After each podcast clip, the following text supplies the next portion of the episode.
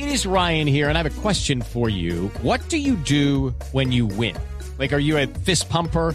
A woohooer, a hand clapper, a high fiver. I kind of like the high five, but if you want to hone in on those winning moves, check out Chumba Casino. At ChumbaCasino.com, choose from hundreds of social casino style games for your chance to redeem serious cash prizes. There are new game releases weekly, plus free daily bonuses. So don't wait. Start having the most fun ever at ChumbaCasino.com. No purchase necessary. BGW. Void were prohibited by law. See terms and conditions. 18 plus. 8 y 21 de la noche y tenemos un invitado, una invitada que es realmente un privilegio tener aquí en la nube, es María Fernanda Lara. Muy buenas noches, bienvenidos, bienvenida a la nube y ya contamos por qué estás aquí. Gracias. Buenas noches. Ma- pues resulta que María Fernanda, nada más y nada menos, es profesora de fonoaudiología de la Universidad Nacional, tiene un doctorado en ciencia cognitiva y lenguaje y es líder de un proyecto muy interesante que se llama Gimnasio Cerebral. Ella nos va a contar de qué se trata. Por lo pronto, es decir, hay que decir que la tecnología nos extrae tanto del ejercicio de pensar que hay gente que se encarga de pensar cómo hacernos pensar a los demás. ¿Es así o no Eso es, es así? un María trabalenguas. Sí, otra Sí, vez. Nosotros usamos la, la analogía del gimnasio cerebral para llevarle a las personas del común todos los avances que se han hecho en neurociencias y en entrenamiento cognitivo.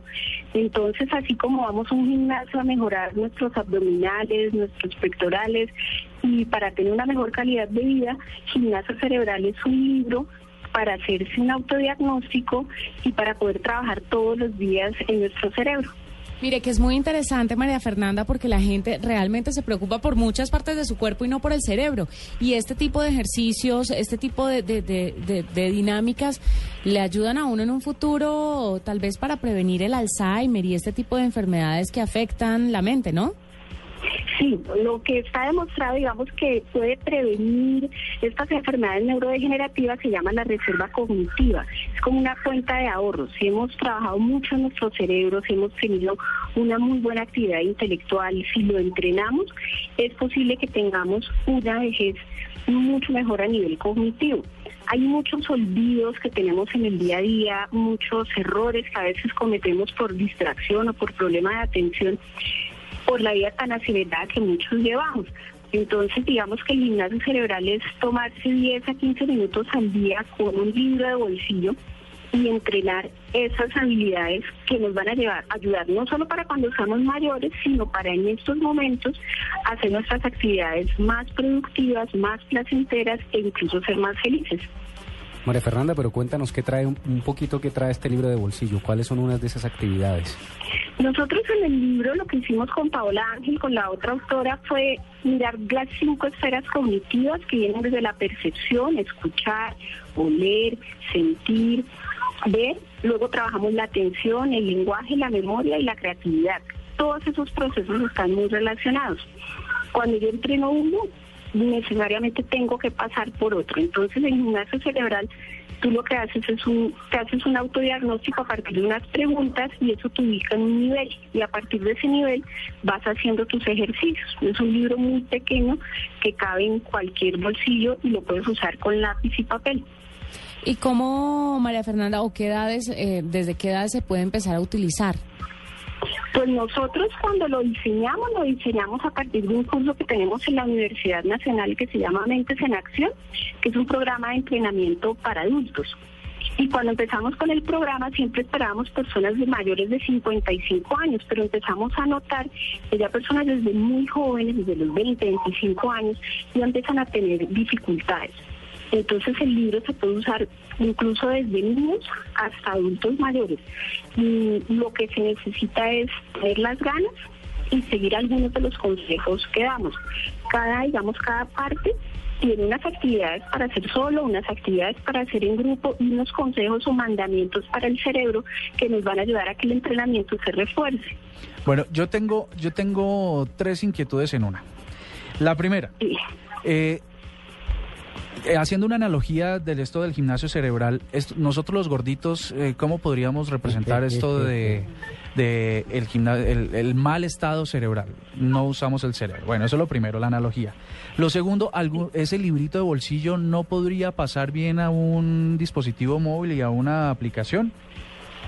Y la, y la ter- bueno, dale, dale con esas. Te, te voy respondiendo. Vale. Bueno, el, así como algunos somos más gorditos, más flaquitos, más altos o más bajitos, genéticamente los cerebros también son distintos. Lo que hacemos con la experiencia también es distinto. Por ejemplo, seguramente ustedes trabajan mucho con el lenguaje, eso va a hacer que las zonas del lenguaje estén más desarrolladas a veces muy, digamos, a costillas de las áreas más visuales. Algunos somos muy visuales, otros somos más auditivos, otros somos más táctiles. Entonces el libro lo que busca es compensar esas, esas habilidades y poder trabajar aquello que no trabajamos en el día a día. La otra pregunta que me hacía sobre si se puede pasar a plataformas digitales, hay varias plataformas digitales que incluso hacen actividades como las que nosotros hacemos, pero lo que nosotros queríamos era adaptarlo al contexto colombiano. O sea, todos nuestros ejercicios ya han sido probados en laboratorio, ya sabemos que funcionan. Están adaptados y hechos para población colombiana y para población latinoamericana. Y nosotros sí hemos pensado en algún momento poder llegar más allá, pero nos gusta la estructura que sea libro de bolsillo porque el lápiz y el papel dan una recordación distinta que no dan los medios digitales y lo puede usar una persona en una sala de espera, eh, antes de acostarse, mientras está en el baño, mientras está dejando a sus hijos en el bus. Y sobre todo para esta genera, pues para nuestra generación, para las nuevas generaciones es más lo digital. Uy, pero el lápiz y el papel para uno, eh, hoy en día, hoy en día poco usable, pero bueno, hay que, hay que rescatarlo. Pero bueno, y la última que te quería hacer tenía que ver con tiempo. Si, a mí eh, uno va a un gimnasio y le dicen, bueno, si usted pone juicioso, come juicioso, come sano, vive en el viene dos horas al gimnasio, vive al gimnasio, en tres meses lo tengo listo. Cosa que yo, por supuesto, no he logrado hacer en treinta y pico de años. Pero este, este gimnasio cerebral, ¿en cuánto tiempo me promete resultados si soy riguroso con los 15 minutos? Si uno se dedica más o menos unos 15 minutos todos los días, en unas dos semanas ya puedes empezar a notar cambios, cambios en la velocidad del procesamiento, vas a procesar con respuestas más rápidas, vas a aumentar tus tiempos atencionales vas a estar, si haces por ejemplo los de creatividad, hemos notado que incluso en el mismo día las personas muestran mejores respuestas ante pruebas de creatividad. ¿En serio? Yo defiendo un poquito la lápiz y el papel, porque fíjense que, que la respuesta siempre lo digital es una respuesta muy inmediata y muy de da poco tiempo para pensar, hace que aceleremos nuestros tiempos de respuesta. Nosotros hemos comparado cómo las personas reaccionan frente a tareas de computador y tareas de lápiz y papel. Y encontramos que hay mucha falta de inhibición cuando la gente usa el computador.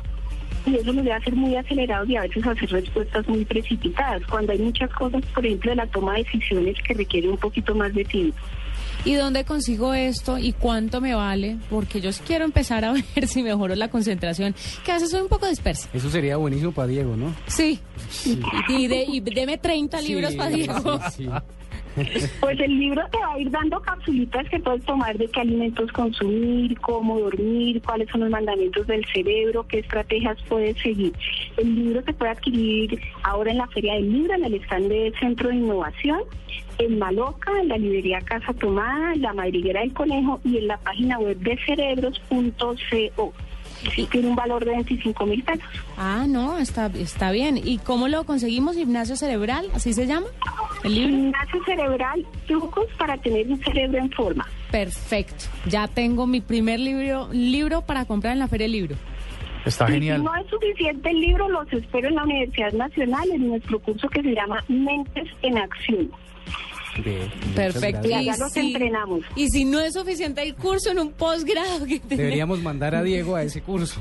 Sí. Nuestro curso tiene un porcentaje de efectividad como del 92% medido en pacientes mayores de 55 no, años. Créame que Diego es un caso atípico. yo se lo voy a mandar para que haga experimentos en él. Me comprometo al pre y al post. Mándenmelo, yo se lo entreno. Está bien. Perfecto. les cuento, muchachos, eh, doctora María Fernanda, estoy absolutamente sorprendido de estas cifras. Dos semanas y empiezo a ver resultados. Esto no es como esos productos para la dieta que le dicen a uno y, si no le devuelvo la plata. Y dos, 98% de efectividad es un porcentaje muy alto. El cerebro es muy plástico y parte de las cosas que hemos encontrado en la investigación en la Universidad Nacional es que antes se pensaba que el adulto mayor no mejoraba las, habilidades, sino que se estabilizaban o, iban en declive. Y lo que hemos encontrado es que un adulto mayor, por ejemplo, con un buen programa de entrenamiento mejora aspectos como la memoria que antes no se pensaba. y hemos llevado ese trabajo a congresos internacionales y, y ha llamado mucho la atención porque hay muchas cosas para las personas cuando ya tienen un problema, pero pocas cosas para prevenir.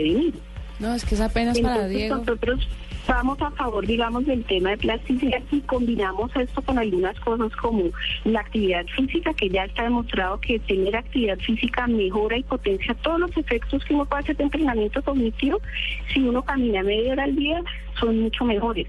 Ahora, por ejemplo, estamos probando el tema del agua. Resulta que antes de un examen o antes de una actividad cognitiva, si tú tomas 500 mililitros de agua, vas a responder mucho más rápido que si entras a la prueba con una hidratación normal. Ay, qué interesante. Pues María Fernanda, muchas gracias por contarnos todo esto y vamos a estar ahí muy pendientes.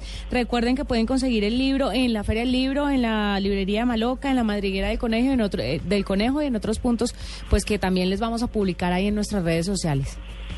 Bueno, mil gracias. Y mándenme a Diego. O sea, no lo dude, se lo mando y se va a encartar, pero ahí se lo mando. Bueno, mil gracias. Hasta luego.